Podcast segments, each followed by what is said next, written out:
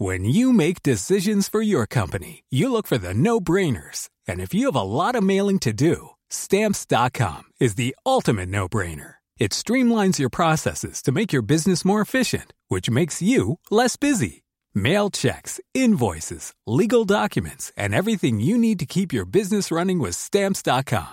Seamlessly connect with every major marketplace and shopping cart. Schedule package pickups and see your cheapest and fastest shipping options from different carriers. With rates up to 89% off USPS and UPS rates. And with the Stamps.com mobile app, you can take care of mailing and shipping wherever you are. Make the same no-brainer decision as over 1 million other businesses with Stamps.com. Sign up with Code PROGRAM for a four-week trial, plus free postage and a free digital scale. No long-term commitments or contracts. That's Stamps.com.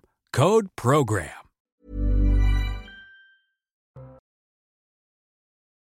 Euh, ravi de vous retrouver, vous êtes bien sûr CNews. Nous sommes ensemble durant une heure pour Ça se dispute. À mes côtés, Georges Fenech, ancien magistrat, consultant CNews. Soyez le bienvenu, cher Georges. Et euh, Benjamin Morel, maître de conférence à l'Université Paris 2 Panthéon, Assas. Je suis ravi de vous accueillir pour Ça se dispute.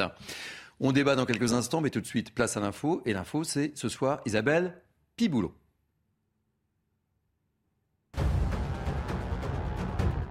En Gironde, le feu est tenu mais pas encore fixé. Au moins 7400 hectares ont été brûlés depuis mardi. Des renforts européens sont venus porter main forte aux pompiers français qui s'inquiètent. Les conditions météo pourraient leur compliquer la tâche. Un épisode orageux est attendu avec un risque d'impact de foudre et des rafales de vent à près de 50 km/h. Dans l'actualité internationale, des milliers de poissons retrouvés morts dans la rivière Oder qui s'écoule en Allemagne et en Pologne. Une enquête est ouverte pour découvrir les causes de ce désastre environnemental. Des résultats sont attendus sur la présence éventuelle de métaux lourds ou de mercure dans l'eau. Pour l'heure, la population locale est appelée à rester éloignée de la rivière. En Afghanistan, tir en l'air et coups de crosse, des talibans ont violemment dispersé une manifestation de femmes à Kaboul, cinq minutes après le début de leur marche. Elles étaient une quarantaine à se rassembler pour défendre leurs droits au travail et à l'éducation. Depuis l'arrivée au pouvoir des talibans il y a près d'un an, les femmes perdent peu à peu leur liberté dans le pays. Kiev et Moscou s'accusent à nouveau de tirs sur le site de Zaporizhia. La centrale nucléaire la plus grande d'Europe a été visée à plusieurs reprises depuis une semaine. Ces bombardements font craindre une catastrophe nucléaire. Le Conseil de sécurité de l'ONU tiendra une réunion d'urgence jeudi pour débattre de la situation. Merci beaucoup Isabelle Piboulot. On vous retrouve dans 30 minutes. Ça se dispute, ça y est, c'est parti. On va commencer avec l'agression de Salma Rushdie hier à New York. L'auteur britannique des versets sataniques a été attaqué au couteau. Il a été blessé au cou et à l'abdomen. Il est placé sous respirateur artificiel. On retrouve à New York notre correspondante Fanny Chauvin. On connaît désormais l'identité euh, de l'agresseur de Salman Rushdie. Il s'agit de Hadi Matar. L'homme est seulement âgé de 24 ans et il est originaire du New Jersey, un État euh, voisin de l'État de New York où a eu lieu l'agression. Pour la police, l'homme aurait agi seul, mais on ne connaît toujours pas ses motivations.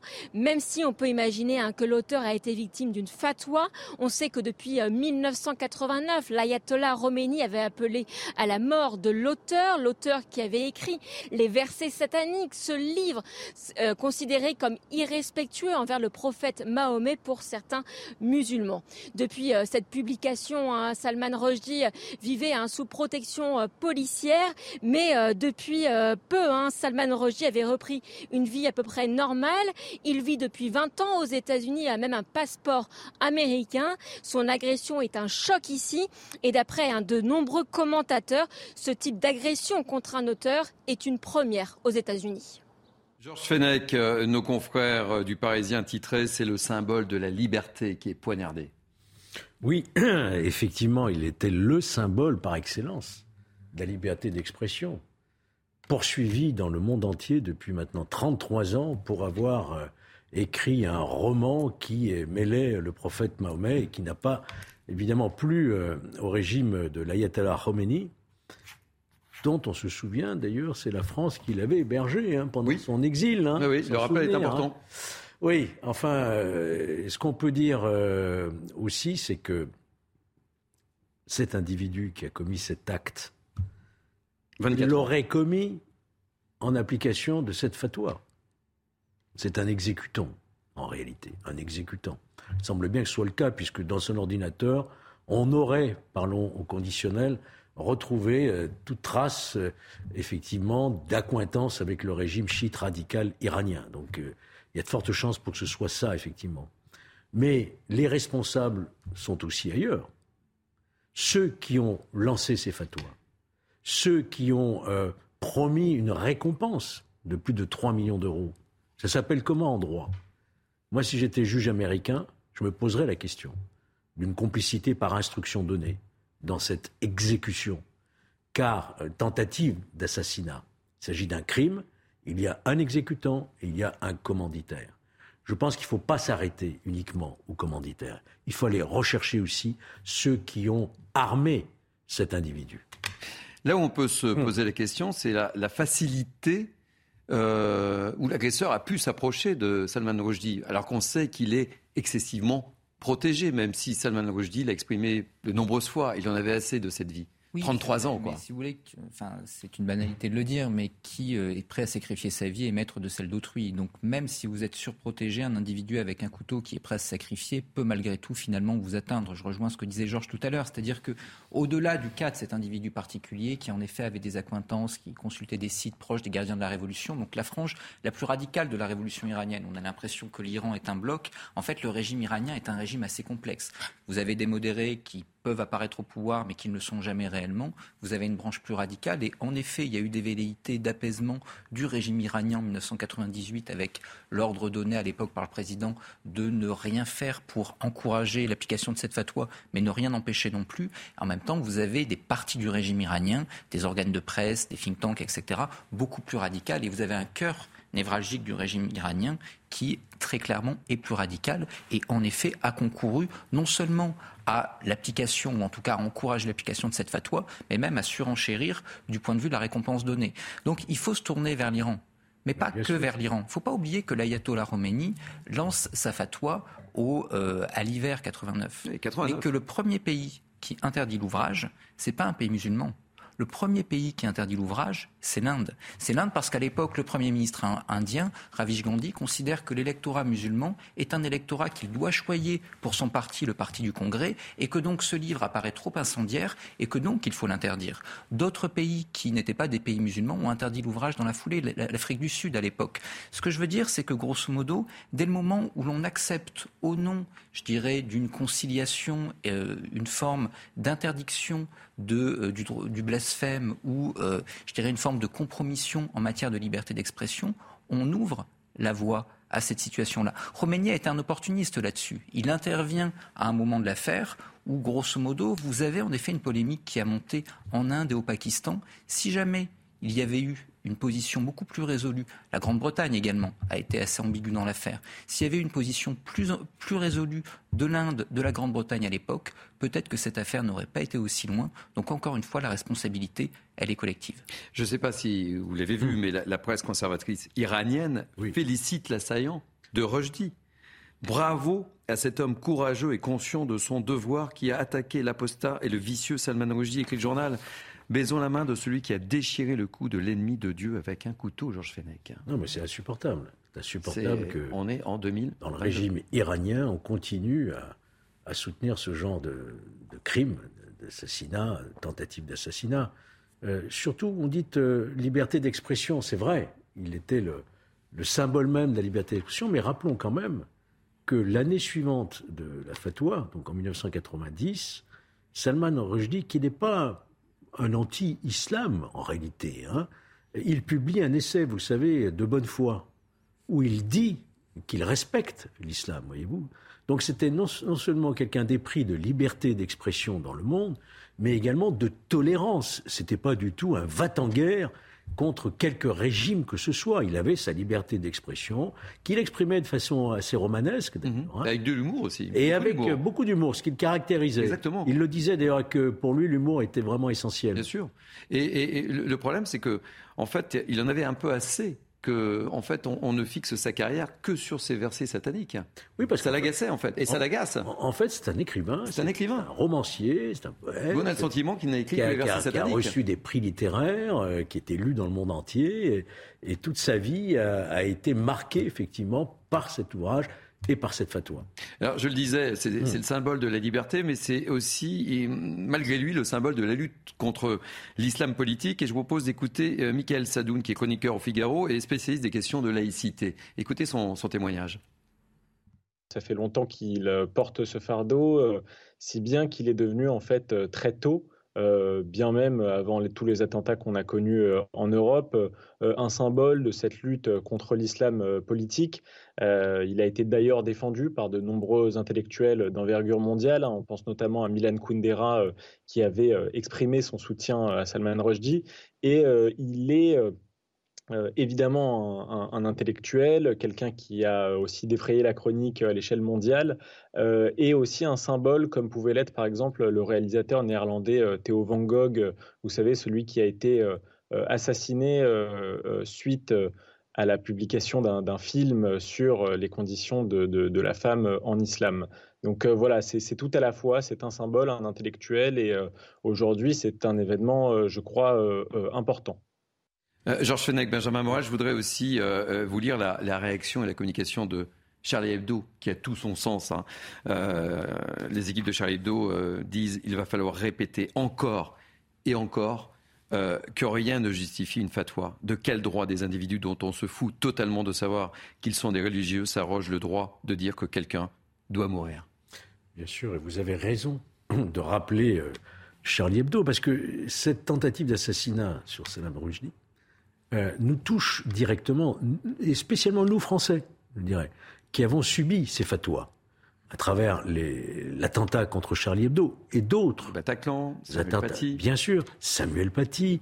Euh, d'une autre, à moindre degré, la, jeune Mila, parce qu'elle avait proféré aussi des propos. Et, nous connaissons tous, et ici même, nous connaissons beaucoup de personnalités qui s'expriment et qui, sont, qui font l'objet de protection rapprochée 24 heures sur 24 parce que précisément ils font l'objet de menaces, voyez-vous. Donc on a affaire à, des, radicaux déterminés, capables de passer à l'acte, et, nous sommes vraiment, nous sentons concernés, et nous devons évidemment jamais reculer contre cette, cette menace islamiste radicale, mais la combattre par tous les moyens légaux.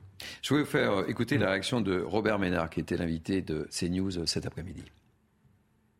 Je vous rappelle que après les attentats contre Charlie Hebdo, un certain nombre de gens, des intellectuels, des hommes politiques, un certain nombre de gens de, de bien-pensants qui nous expliquent quand même, quand même, euh, c'est terrible ce qui arrive à Charlie Hebdo. Enfin, ils n'auraient pas dû aller jusque-là. C'est un peu de la provocation. Rappelez-vous, vous vous rappelez. Enfin, montrer des, euh, montrer des, caricatures de Mahomet, est-ce que c'est bien acceptable et tout La liberté d'expression, elle se découpe pas en rondelles. J'ai été le patron pendant plus de 20 ans de Reporters sans frontières. Il faut être à cheval. Il faut rien laisser passer. Ne trouvez aucune excuse jamais à qui que ce soit qui s'en prend aux autres parce qu'ils ne pensent pas comme lui. Une réaction, euh, Benjamin Morel On peut être que d'accord avec Robert Ménard. Ça rejoint un peu ce que je disais tout à l'heure quand je parlais de l'Inde, de l'Afrique du Sud, de la Grande-Bretagne à l'époque. C'est-à-dire qu'à l'époque, on a considéré que si on interdisait le livre dans un certain nombre de pays, eh bien, on allait éteindre l'incendie. Non seulement on ne l'a pas éteint, mais on l'a même ravivé. Donc la liberté d'expression ne se négocie pas la liberté d'expression, elle peut évidemment connaître des limites. il y a des limites en droit français, etc. Dès le moment où vous êtes dans l'injure, dès le moment à une personne, j'entends bien, ou dès le moment où vous êtes dans euh, la menace de mort, etc., dans, euh, la diffamation. Mais quand il s'agit d'idées, à ce moment-là, la liberté d'expression n'a pas de limite. Et rappelez que, le délit de blasphème n'existe pas dans notre droit. On a le droit de blasphémer des religions. Si vous êtes croyant et que vous ne souhaitez pas hum. blasphémer, eh bien, vous ne blasphémez pas, mais vous ne pouvez interdire à personne d'exprimer une critique contre la religion, etc. Or, on parlait tout à l'heure du régime iranien, le concept d'islamophobie, cette idée qu'on ne pourrait pas critiquer l'islam, je ne parle pas des musulmans, mais l'islam en tant que religion, c'est une idée qui est portée à l'origine justement par l'ayatollah Khomeini et par le régime iranien. Donc là, cette victoire idéologique qui a fait que tout d'un coup, ce type de conception est passé dans le débat public, etc., et qu'aujourd'hui, en effet, il devient mal vu de critiquer une religion par rapport aux convictions qu'elle porte, c'est quelque chose qu'il faut fondamentalement combattre. C'est ce que nous rappelle Rushdie et c'est ce que nous rappelle aujourd'hui tout ce qui s'est passé depuis 1988. Euh, Je rappelle qu'un traducteur japonais est mort. Je rappelle qu'un traducteur italien et un éditeur euh, norvégien ont été blessés. Donc un cette traducteur turc qui a été tué. Turc évidemment. Plusieurs mmh. morts dans des événements qui ont pu avoir lieu dans des mmh. hôtels, etc. à Istanbul. Mmh. Donc on est face à une affaire qui dure depuis extrêmement longtemps, qui a coûté extrêmement cher en vie humaine, avec un seul principe et un seul objet de contestation. Peut-on ou non critiquer une religion? Notre réponse à nous occidentaux doit être oui. On peut critiquer une religion, on peut même s'en moquer. C'est le principe de base de la liberté d'expression. Merci euh, Benjamin Morel. Euh, Georges Fenech, on change de sujet, on va prendre la direction de la Gironde, on va parler des incendies. Ça brûle un peu partout en France, ça brûle en Ardèche, ça brûle euh, dans la forêt de Brocéliande en Bretagne, et ça brûle, vous le savez, depuis plusieurs semaines maintenant en Gironde. Je vous propose de retrouver tout de suite notre équipe qui suit ces événements. Inès Alicane, accompagnée d'Olivier Gandloff. Inès, je vous propose de faire un, un ultime point ce soir. Les faits marquants, ce sont des renforts polonais qui sont arrivés arrivé euh, en Gironde ce soir. Tout à fait. Alors, ce qu'on peut dire aussi, c'est qu'il y a eu cette accalmie, euh, puisque le feu, lui, ne progresse plus. Mais alors attention, hein, la préfète l'a redit lors de son point presse, eh bien le feu n'est pas fixé. Il y a eu un briefing entre euh, les équipes, les équipes donc qui se relaient, le dispositif donc est redéployé pour faire face aux orages. Ils se répartissent donc les moyens pour faire réagir très vite en cas euh, de départ de feu, avec des moyens prépositionnés sur tous les hameaux. Et vous l'avez dit, effectivement, la bonne nouvelle, c'est bien sûr les pompiers polonais qui sont arrivés en nombre il y a quelques instants maintenant. C'est une délégation donc polonaise importante. C'est la plus forte délégation euh, européenne. 146 pompiers, 49 véhicules, dont 20 véhicules de lutte. Alors ils ont euh, été accueillis par la préfète, le sous-préfet, le maire euh, d'Ostens, mais aussi les commandants polonais arrivés un peu plus tôt dans la journée. Alors le positif, c'est qu'ils vont donc renforcer les équipes. Cependant, des orages sont attendus ce soir en Gironde, des orages secs avec des impacts de foudre au sol. Un mot d'ordre donc l'anticipation, puisque toutes les casernes du département sont en état d'alerte. Objectif éteindre les feux naissants et éviter tout départ de feu. Merci beaucoup mmh. pour ce point mmh. précis. Georges Fenech, Benjamin Morel, mmh. on a l'impression que ça se termine, mais il faut toujours être prudent, puisqu'on avait dit ça il y a une semaine, avec ces fameux feux de tourbe, le feu peut partir à tout moment. Oui, surtout que la météo nous, nous annonce euh, des orages secs. Hein. Des orages secs. Donc, donc la euh, prudence extrême. Donc euh, de la foudre qui peut frapper n'importe où, notamment tomber sur de la tourbe et rallumer des feux. Quel est votre sentiment, Benjamin Morel? La France a été à la hauteur vous savez qu'il y a eu cette espèce de petite polémique hein, sur le fait qu'à partir du moment où on a appelé des renforts euh, européens, euh, la petite musique, euh, est-ce que la France a été à la hauteur pour gérer ces, incendies? Je dirais que la France a fait ce qu'elle a pu face à, face à des circonstances qui sont fondamentalement exceptionnelles, mais qui sont amenées à se reproduire. C'est-à-dire que la polémique est justifiée et elle ne l'est pas. Elle est justifiée parce qu'en effet, on a eu des moyens qui étaient sous-dimensionnés par rapport à un événement qui très clairement est un événement d'ampleur. Mais nos moyens étaient dimensionnés par rapport au feu de forêt telles qu'on avait pu les connaître durant les années précédentes. Alors on a certes eu un redéploiement des bases pour arriver à toucher des, euh, des régions plus nordiques ces dernières années, ce qui montrait bien que malgré tout, on prenait conscience d'une évolution, mais euh, nos moyens ne permettaient euh, historiquement que de traiter des feux très localisés dans les départements du Sud. On voit qu'aujourd'hui, c'est l'ensemble du territoire qui est concerné. Est-ce qu'on aurait pu se garder d'une telle situation? Probablement, mais c'est toujours facile avec une illusion rétrospective de dire il aurait fallu, on aurait pu qu'on sait que le réchauffement climatique fait que on a une zone de feu qui s'étend et que qui plus est, les périodes potentielles où on va connaître ce type d'événement vont être de plus en plus grandes. Et donc on aurait pu évidemment dimensionner notre flotte de Canadair, dimensionner nos moyens à ces nouveaux enjeux. Évidemment que l'on sait également qu'en règle générale, lorsque vous avez une sécurité civile ou n'importe quel service public qui fonctionne relativement bien, Bercy dit ça marche bien, donc hmm. grosso modo on n'investit pas plus. On aurait pu investir plus parce qu'en effet, ça marche bien jusqu'au moment où le matériel est obsolète et où ça ne marche plus. Même chose pour l'hôpital, même chose pour beaucoup de services publics. Là, il va falloir réinvestir. Donc, il y a en effet matière à polémique. Cette, matière à polémique, elle ne touche pas ce gouvernement, elle ne touche même pas le gouvernement précédent, elle touche un continuum de gouvernement sur plusieurs décennies.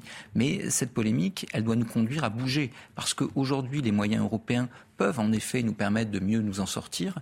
Mais demain, quand ce sera l'Allemagne, la Pologne, la République tchèque qui brûleront en même temps que nous, je rappelle que ces trois pays sont là à la hauteur en termes de latitude de la Bretagne ou des Vosges, eh bien ces moyens-là ne nous seront peut-être pas alloués, ou en tout cas, ils resteront d'abord et avant tout à domicile. Donc il faut redimensionner notre flotte, donc il faut investir. il est important de souligner aussi que euh, les pompiers français sont allés prêter main forte en Grèce aussi. Bien sûr. Ça marche dans les deux sens. Ça marche dans les deux sens, mais on a une chance relative cette année, c'est que la plupart, si on accepte le Portugal, la plupart des feux de forêt de grande importance sont concentrés en France.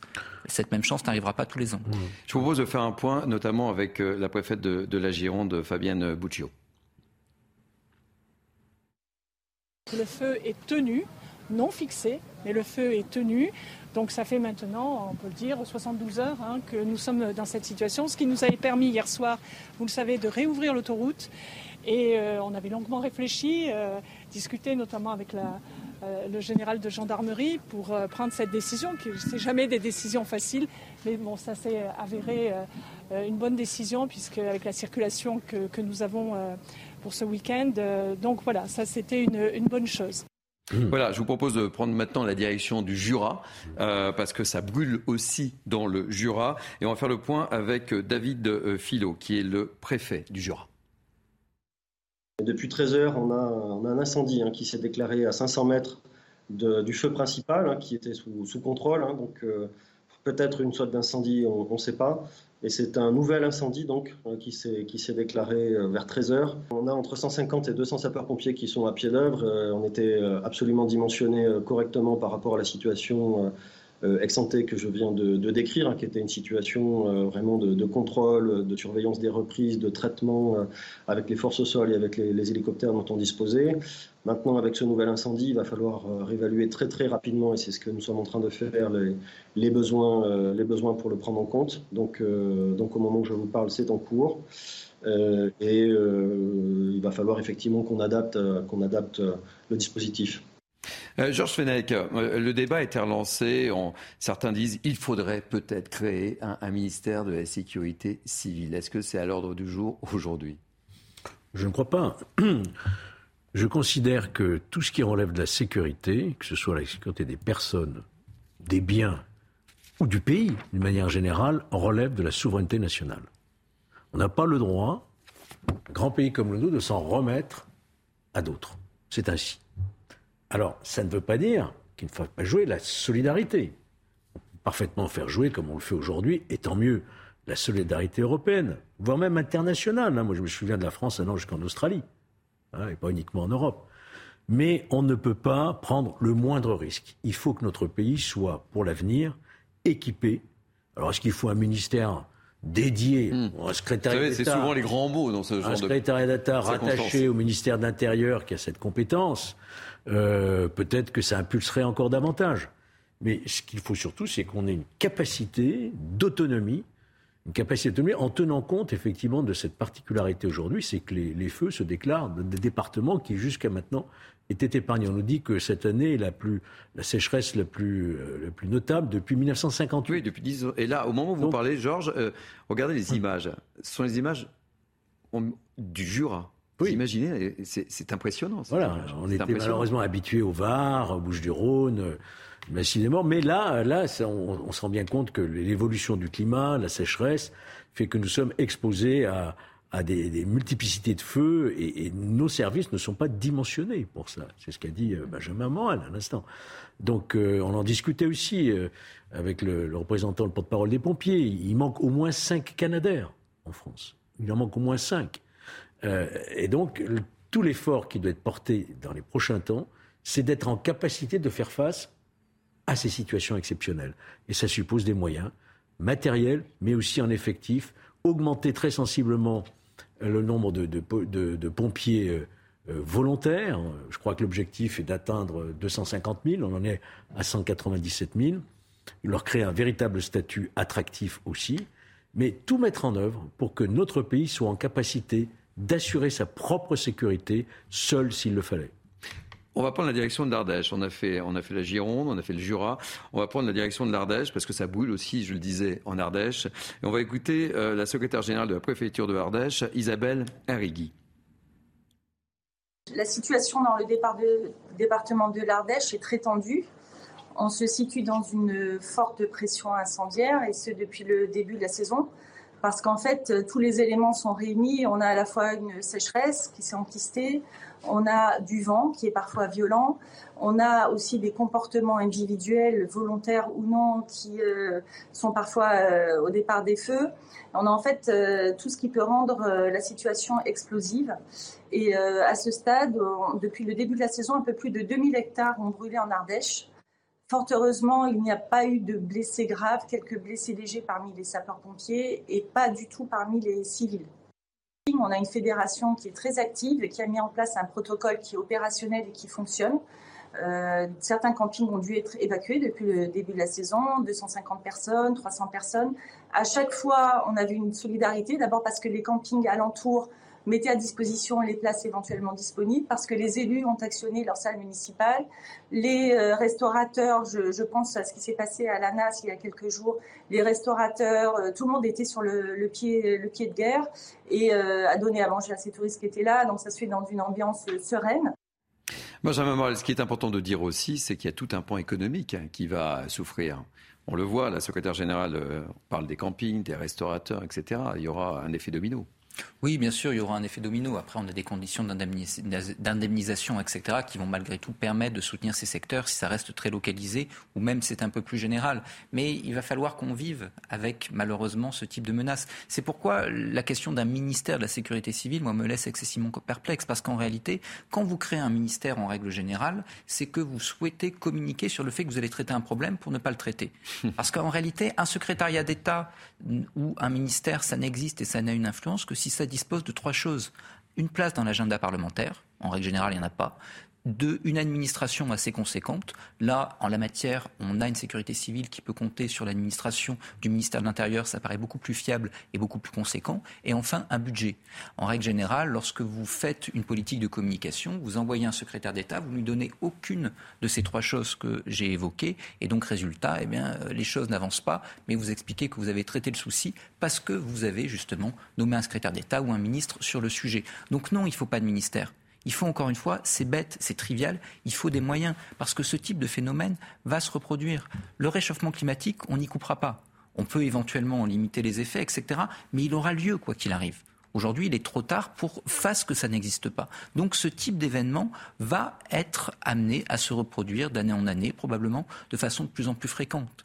Donc il faut s'adapter. Il faut s'adapter dans l'organisation de nos villes, il faut s'adapter dans la manière dont on conçoit nos transports, et il faut s'adapter évidemment en matière de sécurité civile. Aujourd'hui, l'ensemble du territoire va devoir être couvert par des forces de sécurité civile de lutte contre les incendies. Il va falloir repenser la configuration de nos forêts, arrêter de considérer que eh bien, avoir des couloirs euh, anti-feu, c'est un problème pour les écologistes. Arrêtez de penser que les Canadaires, ce sont des dépenses somptuaires pour Bercy. Il faut nous reconfigurer justement pour le Je veux bien, Benjamin, je veux bien, il faut, il faut, il faut.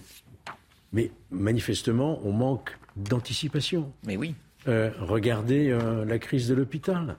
Pourquoi on n'a pas anticipé? On a même eu droit à une tribune en forme un peu de mea culpa de six anciens ministres de la Santé. Mais que faisaient-ils lorsqu'ils étaient au pouvoir? Ah, c'était pas de leur faute. C'était pas de leur faute. C'est pas nous, c'est pas moi. Là, on a, on a moult rapports, notamment il y a un dernier rapport du Sénat. On n'a pas besoin d'autres commissions, de rapports. On sait ce qu'il faut faire. Et ça, c'est valable pour les prisons, pour beaucoup de choses, pour la justice, pour la police.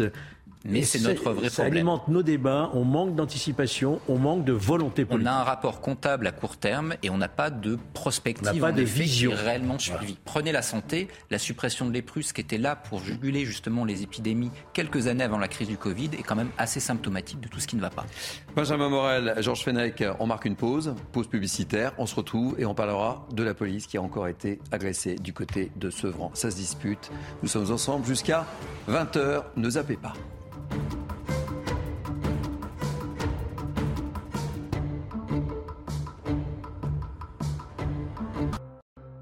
Quasiment 20h30, vous êtes bien sûr CNews, ça se dispute. On se retrouve avec mes invités dans quelques secondes, mais tout de suite, place à l'info avec Isabelle Piboulot. À Cannes, un homme a été agressé au couteau alors qu'il venait en aide à une personne âgée. Les faits se sont déroulés dans la nuit de jeudi à vendredi, non loin de la croisette. Le pronostic vital de la victime n'est pas engagé. L'agresseur a été interpellé. Il était inscrit au fichier des auteurs d'infractions sexuelles ou violentes. Une enquête est en cours. Salman Rushdie, toujours hospitalisé et sous assistance respiratoire. L'agression de l'écrivain britannique de 75 ans hier dans l'État de New York a provoqué une onde de choc à travers le monde. La Maison-Blanche condamne un acte de violence consternant. L'auteur des versets sataniques était menacé de mort depuis plus de 30 ans. Son agresseur a été placé en détention. Pour la première fois, Moscou confirme des négociations avec Washington sur un possible échange de prisonniers. Il impliquerait un trafiquant d'armes russes détenu aux États-Unis et la basketteuse américaine Britney Greener détenue en Russie. Les États-Unis, eux, ont plusieurs fois déclaré avoir fait une offre conséquente pour obtenir la libération de la joueuse et d'un ancien soldat américain. Merci beaucoup, chère Isabelle. On se retrouve dans 30 minutes. Ça se dispute, se poursuit la dernière ligne droite avec ce soir Georges Fenech, ancien magistrat et consultant CNews, et Benjamin Morel, maître de conférence à l'Université Paris 2, Panthéon-Assas. Avant de parler de l'agression euh, de policiers à Sevran, je voudrais euh, vous faire réagir sur cette euh, communication de Gérald Darmanin qui a demandé ce vendredi au préfet d'être particulièrement vigilant, voire d'annuler les traditionnels spectacles pyrotechniques du 15 août. On comprend les raisons, évidemment. Et puis l'autre point sur lequel j'aimerais également euh, attirer votre attention, euh, c'est également le fait que le ministre de l'Intérieur veut renforcer significativement la surveillance des églises et des offices lundi à l'occasion de la fête catholique de l'Assomption en raison de la persistance du risque terroriste. Je souhaite que votre attention se porte tout particulièrement sur les offices, rassemblements, processions et pèlerinages du 15 août, écrit le ministre de l'Intérieur. Tout ça n'est pas très rassurant, Georges Fenech. Oui, c'est pas la première fois, hein, d'ailleurs, qu'il y a des instructions ministérielles pour les préfets à, l'occasion de grandes fêtes euh, religieuses. Et je pense qu'on critiquait tout à l'heure qu'il n'y a pas d'anticipation. Là, ce sont des mesures à titre préventif qui sont tout à fait euh, nécessaires. Et je pense que la surveillance des lieux de culte euh, chrétiens, comme les, lieux de culte juifs et musulmans aussi, hein, est absolument nécessaire. Alors, sur la question d'interdiction des feux pyrotechniques, le, le c'est une question de bon sens. C'est une question de bon sens, oui. Euh, voilà, il faut quand même euh, comprendre qu'aujourd'hui, euh, ça n'est plus d'actualité. Hein. Benjamin Morel. Oui, bah, les lieux de culte sont évidemment des cibles relativement prioritaires hein, pour les terroristes. Et on se concentre évidemment, et c'est normal, sur les attentats qui ont eu lieu, mais on oublie, tout, tout bêtement parce qu'on n'en a pas connaissance, hein, tous les attentats qui sont déjoués par les services de renseignement. Or là, en l'occurrence, si on a un Gérald Darmanin qui s'exprime ainsi, c'est que probablement il a des retours sur les menaces et que, en effet, cette cible prioritaire continue à être une cible prioritaire et que les menaces sont réelles. Allez, on va prendre la direction de, de Sevran, puisque les forces de l'ordre ont une nouvelle fois été visées cette nuit dans un guet-apens. Mais vraiment, j'utilise le terme euh, à bon escient, guet-apens. Déjà ciblé cette semaine, les policiers ont à nouveau été pris euh, pour cible. Et regardez ce, tweet de, de Mathieu Vallet, porte-parole du syndicat indépendant des commissaires de police. Des voyous qui chassent les policiers comme du gibier à Sevran cette nuit à une heure. Les policiers sont pris en embuscade dans un guet-apens, projectiles, mortier. Ces délinquants veulent fracasser euh, nos collègues pour se venger car ils les gênent. Soutien aux deux policiers blessés. Les jours se suivent, euh, cher Georges Fenech, et, les jours se ressemblent. Oui, malheureusement. je ne sais pas si Benjamin Morel sera d'accord avec moi, mais moi je n'hésite plus à employer le terme d'ensauvagement de notre société. Je sais que c'est un terme qui fait polémique, je ne sais pas ce que vous en pensez, mais euh, en réalité, nous sommes plus euh, face à une délinquance, disons, ordinaire, délinquance classique, euh, qui a pour but de protéger un business, un trafic de stupéfiants ou d'autres infractions. On est face à une délinquance que je qualifie de rupture. C'est-à-dire, on est en rupture de banc. Voilà. on a le sentiment qu'il n'y a plus de limite en fait. On a des il n'y a plus de respect de l'uniforme, il n'y a plus, il y a plus, de, respect d'aucune autre On parle d'agression, de commissariat. Et on provoque délibérément des guet-apens. Et je rappelle qu'un guet-apens, c'est devenu une infraction, vous le savez, spécifique, qui, est, euh, qui, qui, peut être, qui doit être jugée par une cour d'assises. Ça peut être criminel. Donc on attend de la justice qu'elle juge effectivement ces guet-apens qui sont absolument insupportables. Il y a eu quand même deux blessés à Sevran assez sérieux, hein. Mmh, un pavé jeté dans le dos. Euh, Mais on voit les, on voit les photos Et d'ailleurs. c'est le deuxième guet-apens en huit jours. Mmh. Samedi dernier, c'était déjà le Oui, cas. on en a parlé ici sur ce Donc plateau. face à cet ensauvagement de la société, je pense qu'il faut adapter aujourd'hui tous nos moyens. Il faut adapter tous nos moyens sur le terrain et également au niveau de la justice pour sanctionner à la hauteur de la gravité de ces infractions qui signifient véritablement une volonté d'échapper à toute loi de la République et de vivre dans une espèce de loi de la jungle où tout est permis. Oui, Benjamin Morel, tout est permis, il n'y a plus de limite aujourd'hui. hein. Alors tout Il n'y a, n'y plus de respect. On parlera d'un autre- sujet juste après, mais il n'y a plus de respect. Oui, mais je dirais que c'est même pas qu'il y a plus de limites, c'est-à-dire que les limites, tout d'un coup, ne sont plus celles de l'État et de la République, mais celles de ces bandes. C'est-à-dire que le problème, c'est qu'on a un système qui se. On voit, on voit au moment où vous parlez Ah, l'état de la voiture. hein. Et on ne peut pas considérer euh, que euh, tout d'un coup, ce seraient des policiers qui seraient facteurs de désordre dans un quartier, etc., parce que vous auriez une population qui se sentirait menacée par eux. Enfin, je rappelle qu'il y a quelques jours dans l'Oise, c'était les pompiers. Qu'on ne me dise pas que les pompiers euh, menacent ou sont, ou sont les facteurs d'un racisme structurel, d'État, etc. Donc là, on atteint quelque chose où en réalité, vous avez certains territoires qui ne visent pas sans loi qui vivent sous une loi mafieuse. Et dès le moment où l'État, à travers ces différentes, je dirais, manifestations, s'incruste dans ces territoires, l'État n'étant pas le bienvenu, eh bien l'État est caillassé, l'État est pris en guet-apens et l'État est évincé. Donc là, on a un vrai souci, c'est-à-dire que oui, évidemment, vous pouvez sortir quelques individus, vous pouvez les condamner, etc. Mais c'est la logique même du là- territoire qui, en fait, est aujourd'hui extrêmement compliqué à contester. C'est-à-dire que tant que vous ne désolidarisez pas une partie de ces populations de ces bandes, soit parce que, eh bien, elles sont solidarisées par la peur, soit parce que vous avez un redistribu- une redistribution, parce que c'est comme ça que marchent les mafias, d'une partie des fruits du trafic à une partie de ces populations, tant que vous ne désincrustez pas ces bandes du territoire, vous ne pouvez pas y arriver. Vous avez un effet de renouvellement des cadres, des petites mains, etc.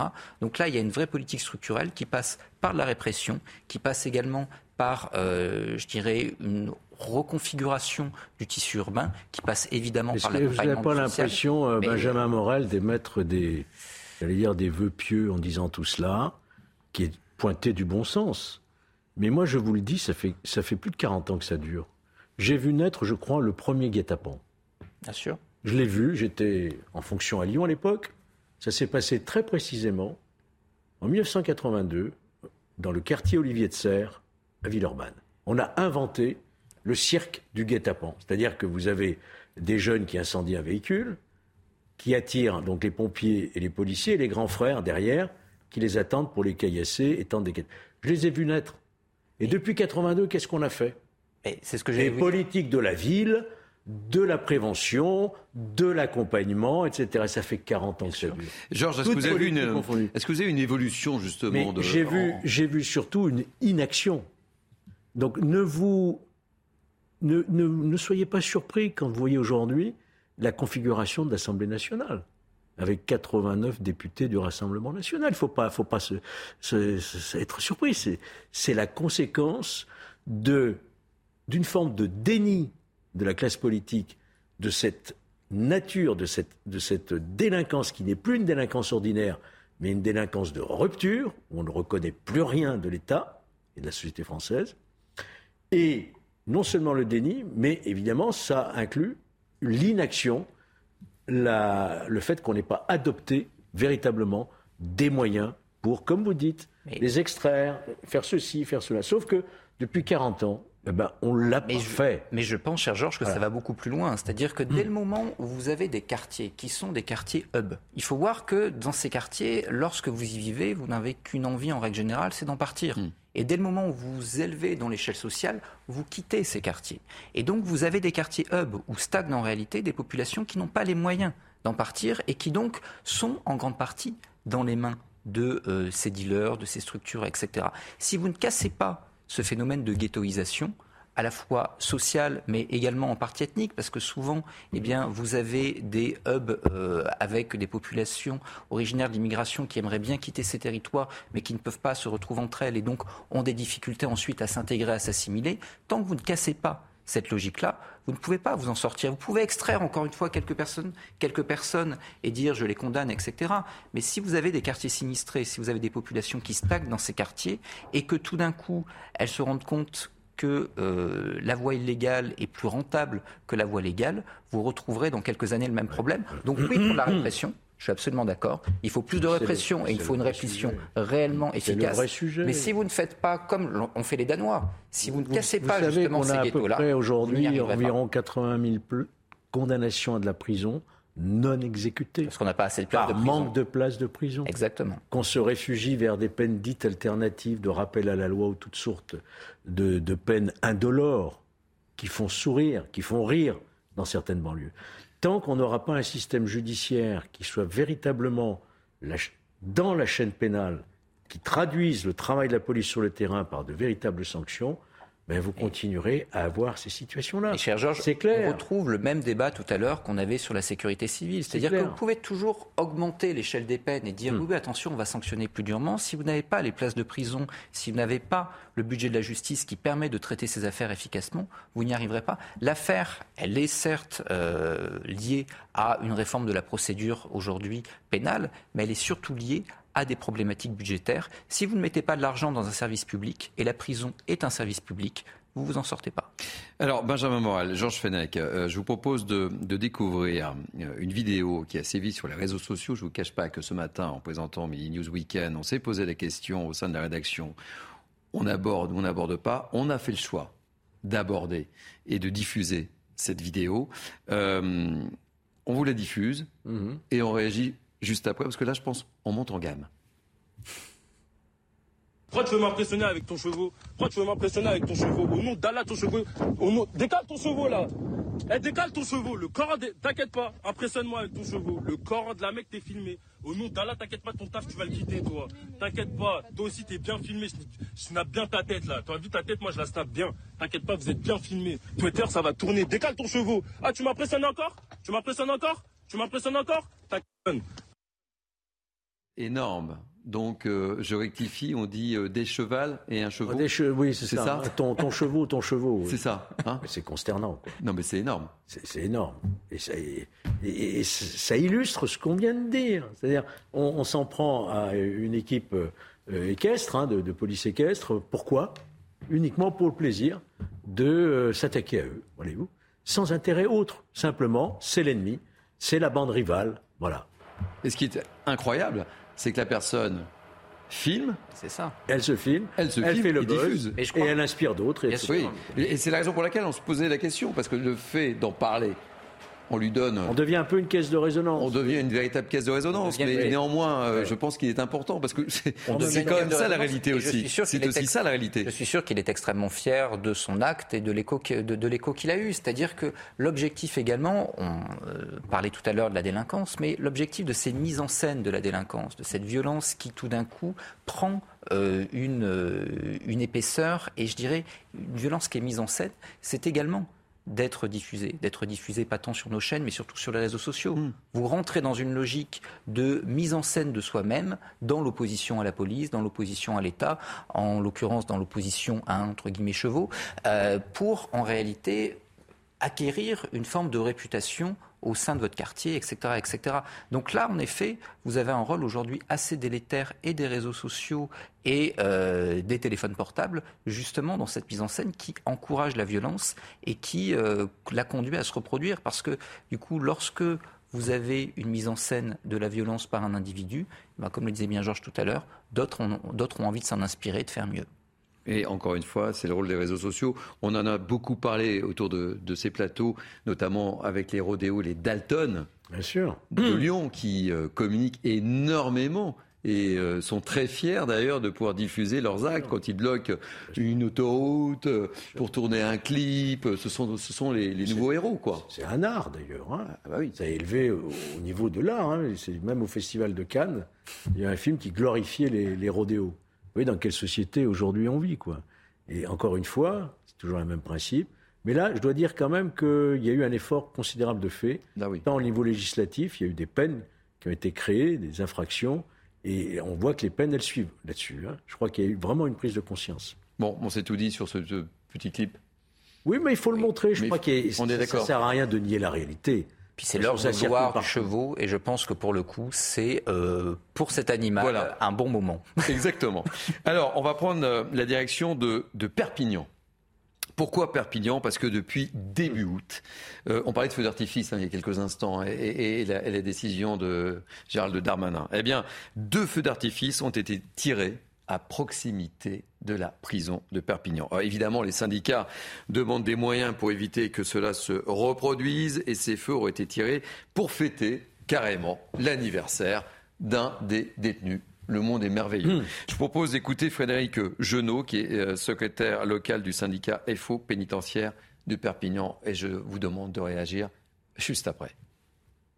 Les éléments amènent euh, que c'était peut-être pour fêter euh, l'anniversaire de détenus. En tout cas, est-ce que c'est réellement ça? Est-ce que c'était encore une fois pour essayer de braver comment les lois? Puisque aujourd'hui, euh, on voit bien euh, ce qui se passe un petit peu partout euh, en France avec ces incendies, avec ces arrêtés préfectoraux qui demandent de ne pas tirer de feu d'artifice.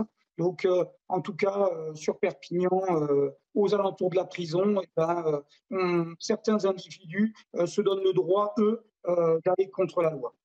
Ça aussi, Georges Fenech, c'est totalement lunaire.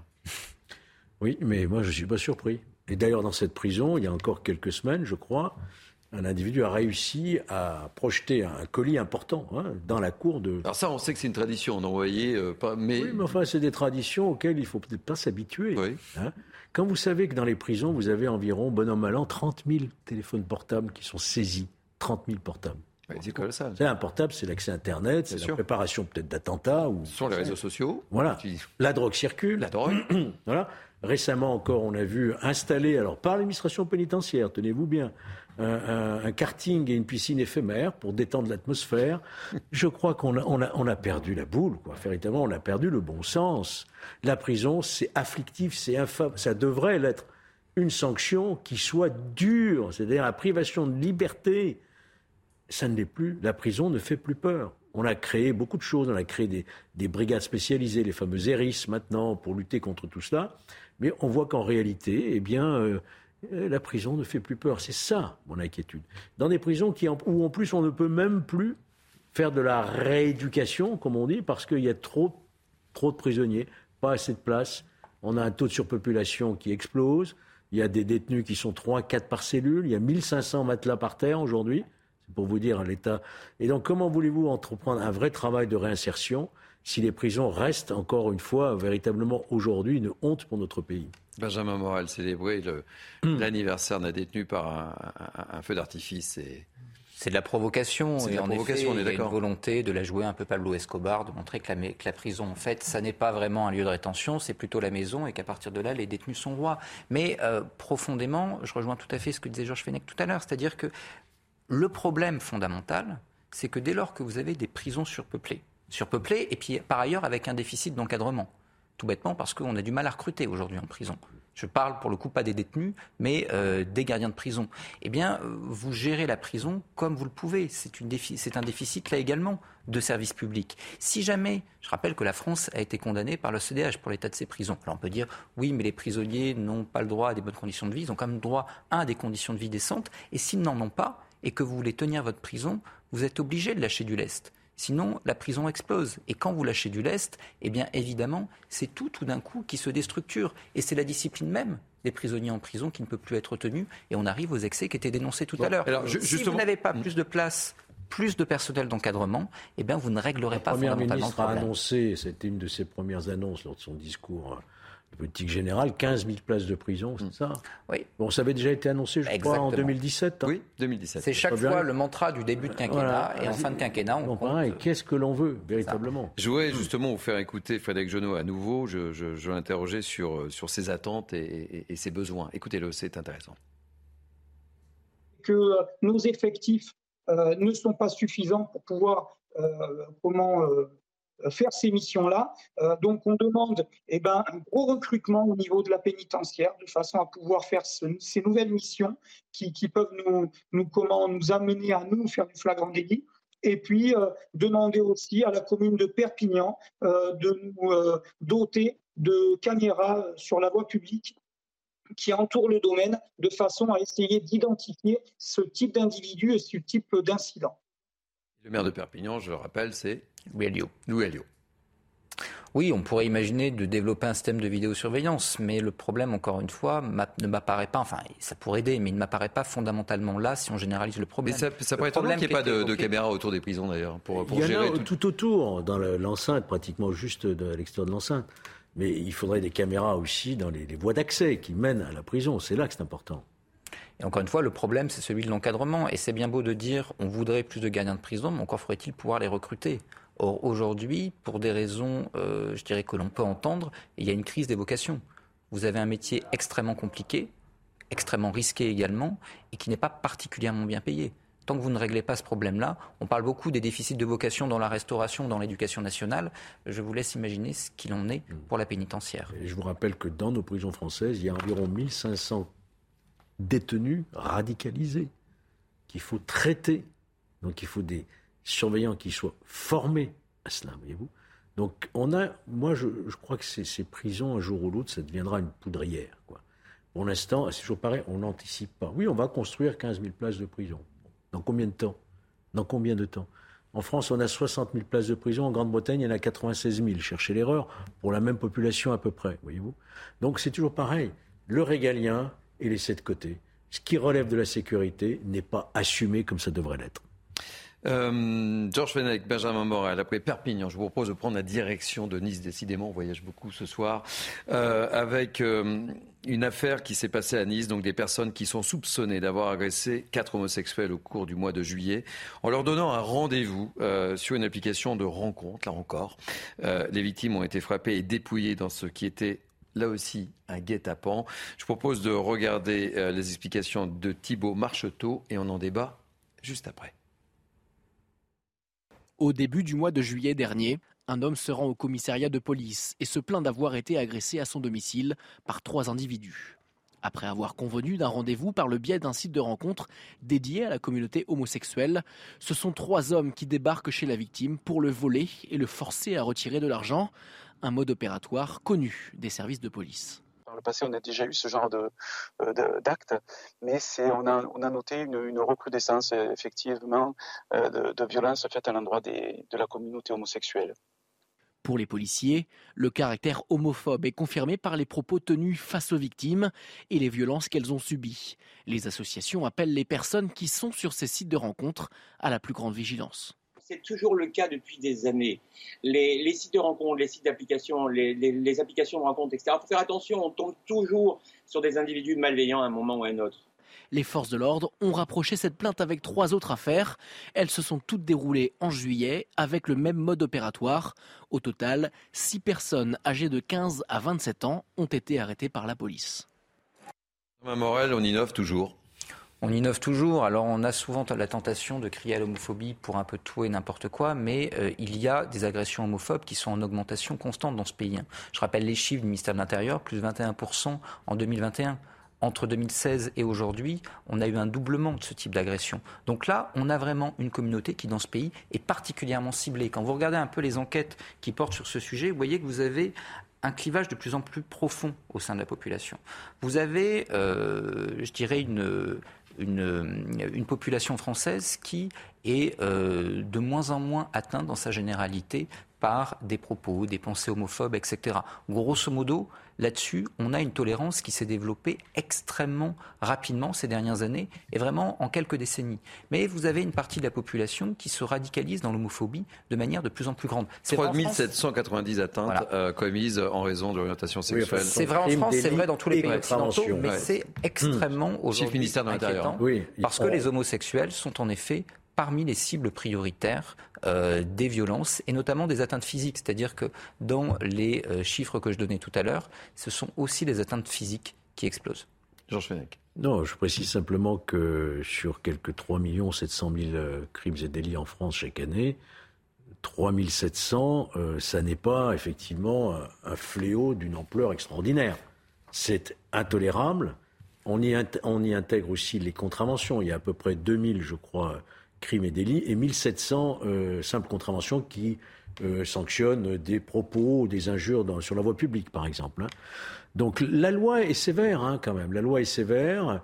Elle prévoit notamment en cas d'agression euh, la circonstance aggravante à partir du moment où le mobile c'est effectivement de s'en prendre à la communauté LGBT. Donc tout cela est prévu par la loi, est appliqué aussi par les tribunaux, mais ça nous dit quelque chose encore de notre société. Je vous rejoins totalement. C'est un, un, phénomène qu'il faut combattre, mais en même temps attirer l'attention quand même de ceux qui en sont victimes à ne pas tomber dans ces pièges. Je crois qu'il y a un minimum de bon sens. Tôt ou tard, par le jeu des rencontres et des applications, on finit par tomber euh, euh, sur un gang. Hein. Le, problème de fond aussi, Georges, c'est des personnes de cette communauté, euh, très peu osent porter plainte. 50% très peu. des victimes ne déposent pas plainte dans ce, dans ce type d'infraction.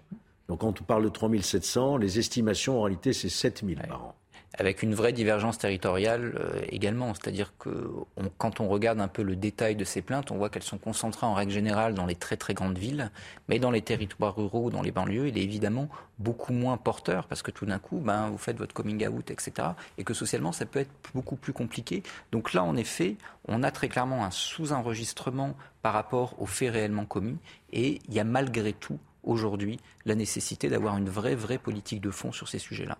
Qu'est-ce qu'on fait alors? Bah, c'est extrêmement compliqué parce que vous avez d'un côté un sujet euh, site de rencontres, réseaux sociaux.